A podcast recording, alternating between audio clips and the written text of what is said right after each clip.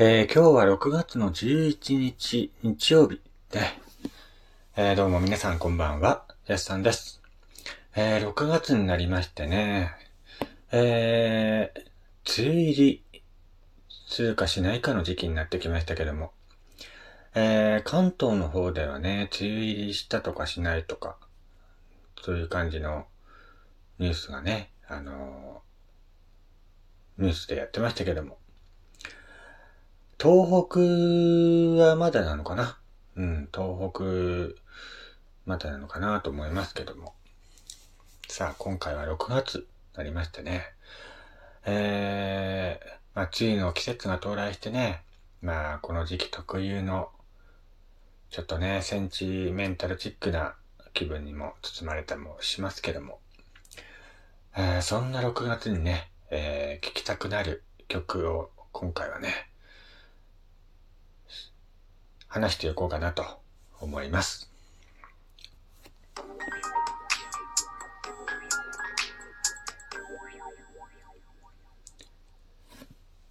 はい、どうも改めまして、こんにちは、こんばんは、やすさんです。えー、この番組はね、私がゆるといろんなことを語るラジオ番組となっております。今回も最後までよろしくお願いいたします。えー、ということでね、6月に聴きたい曲ということでね。まあ、6月といえば雨とかね、梅雨入りとか、まあ、いろんなワードが浮かんでくるとは思いますけども、雨といえばね、パッと思い浮かぶのがやっぱり、ね、アスカさんの始まりはいつも雨という曲ですかね。うん。あとはまあ、定番ですけどもね、徳永秀明さんのレイニーブルーとか、この時期にね、聞きたいなと思いますけどもね。えー、その他にですね、ん、何か、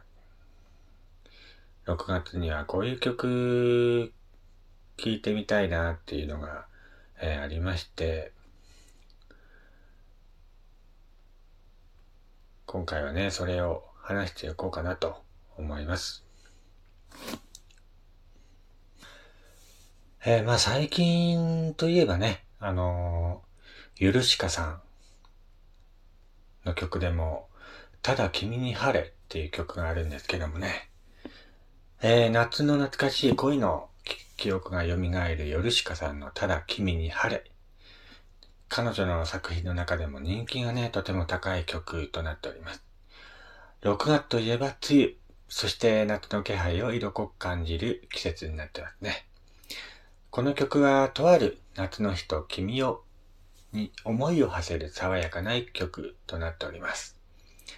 ヨルシカさんの曲はどこかノスタルジックで、この曲も真夏というより夏の気配を感じる6月頃に聴いてほしい曲かなと思います。あなたが忘れられない夏の記憶を緩やかに少し切なく思い出させてくれると思います。えー、他にですね、菅鹿尾さんの濡れた靴っていう曲ありますね。ファンクやソウルといった音楽性をポップスに落とし込んだ楽曲でファンを魅了しているシンガーソングライター、菅鹿尾さん。えー、アルバム未収録だったシングルのカップリング曲やセルフカバーで構成されているコンピレーションアルバム収録の濡れた靴なんね。ファンキーなギターをフィーチャーしたサウンドが耳に残る一曲です。クールな歌声とメロディーは、リリックの哀愁も極まってずっと聴いていたくなる方も多いんじゃないでしょうか。テンポはゆったりしていますが、メロディーが特徴的なためにカラオケでも歌っていて楽しい歌となっています。あ他にはね、なんといっても、雨のち晴れミスター・チルドレンの曲ですけどもね、この曲も今の時期に聴けばスカッとするような一曲なんじゃないかなと思いますね。雨が降っているような窮屈な心が晴れることを願う日常を描いたミスター・チルドレンの楽曲。シンプルな構成で奏でられる爽やかで気の抜けたようなサウンドによって曲の世界観がより身近に感じられます。退屈だと感じてしまうなんとなく繰り返してしまう日常と、そこに希望を見出そうとしている様子が描かれた歌詞で共感してしまう人も多いんじゃないでしょうか。歌詞で描かれる日常の描写が細かいこともあり、登場人物の心情がリアルに伝わってくるようにも思います。えー、この雨のち晴れっていう曲はね、本当に今でもね、なんとなく口口ずさんでしまうというかね、パッとこう、口に立ってしまう曲ですね。やっぱミスチルの曲はね、細かいんですよね。あのー、本当に登場人物の心情がね、より細かく描かれているので、頭に残りやすいメロディーとね、キャッチーな歌詞に、本当今でも心躍る楽曲の一つですね。まあ、他にはね、雨。今の時期雨というワードが出てくるんですけども、なんといってもね、中西康さんの最後の雨。ね。この曲は本当にいろんな方がカバーされていて、年齢問わず知ってる方が多いと思いますけども、恋人との切ない別れを歌っている名曲ですね。雨が降る都会の夜を思わせる大人っぽい曲になっていますね。ほんとこの曲歌うとね、切なくなるというかね、ほんと、なんとなくね、雨イコール別れみたいなね、感じのイメージが僕はありますけども、まあ6月といえばね、ジューンブライドなのでまあ結婚式を挙げる方も結構多い時期でもありますね。えー、ということでね、えー、今の時期、あのー、聞きたいな、まあ、結婚式で聞きたいなっていう曲、何曲か上げていこうかなと思いますね。斎藤和義さんのウェディングソングなんてどうでしょうかね。まあ、タイトルからもわかる通り結婚式にぴったりな一曲となっています。もともとは CM ソングとしてサビの部分だけ作られた曲だったんですけどもね。ファンの要望で最初から最後まで作られた一曲となっています。うん。あとはまあ、バックナンバーの花束っていう曲もね、ウェディングソングとしては人気のある曲になっていますね。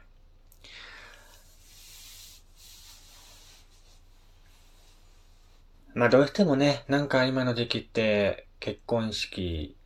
というイメージとなんか別れのイメージがね、なんかあって、ほんと両極端だなと思うんですけどもね。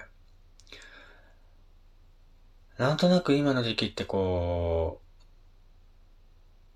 う、二つの曲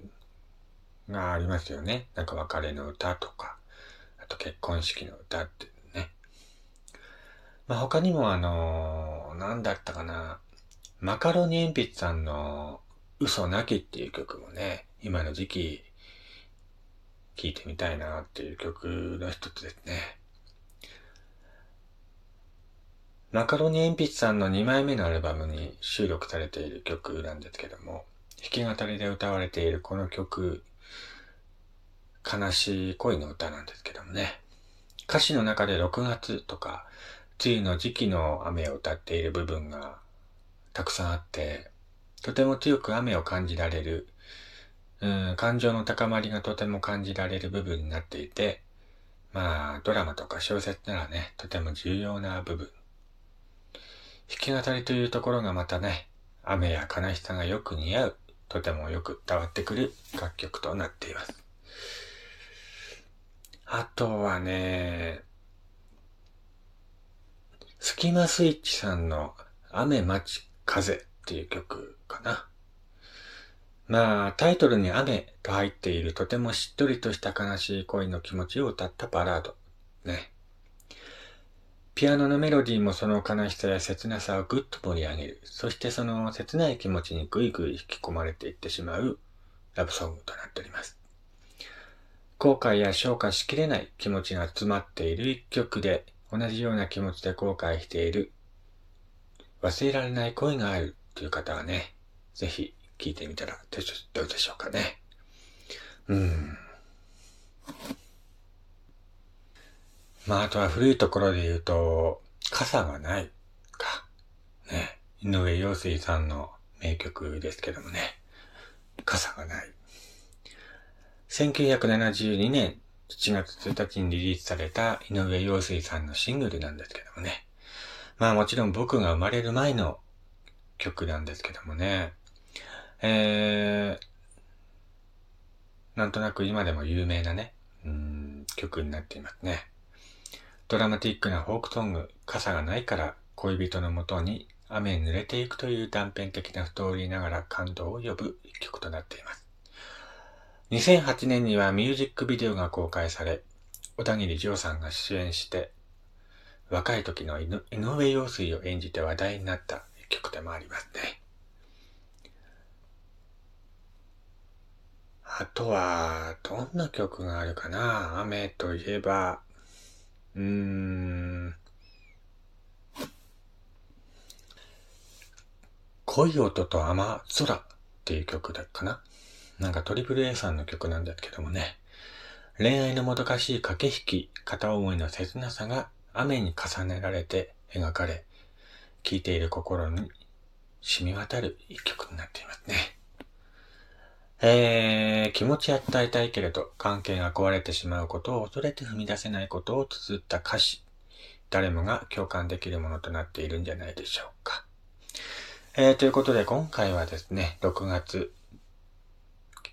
聴いてみたい曲を話してみました。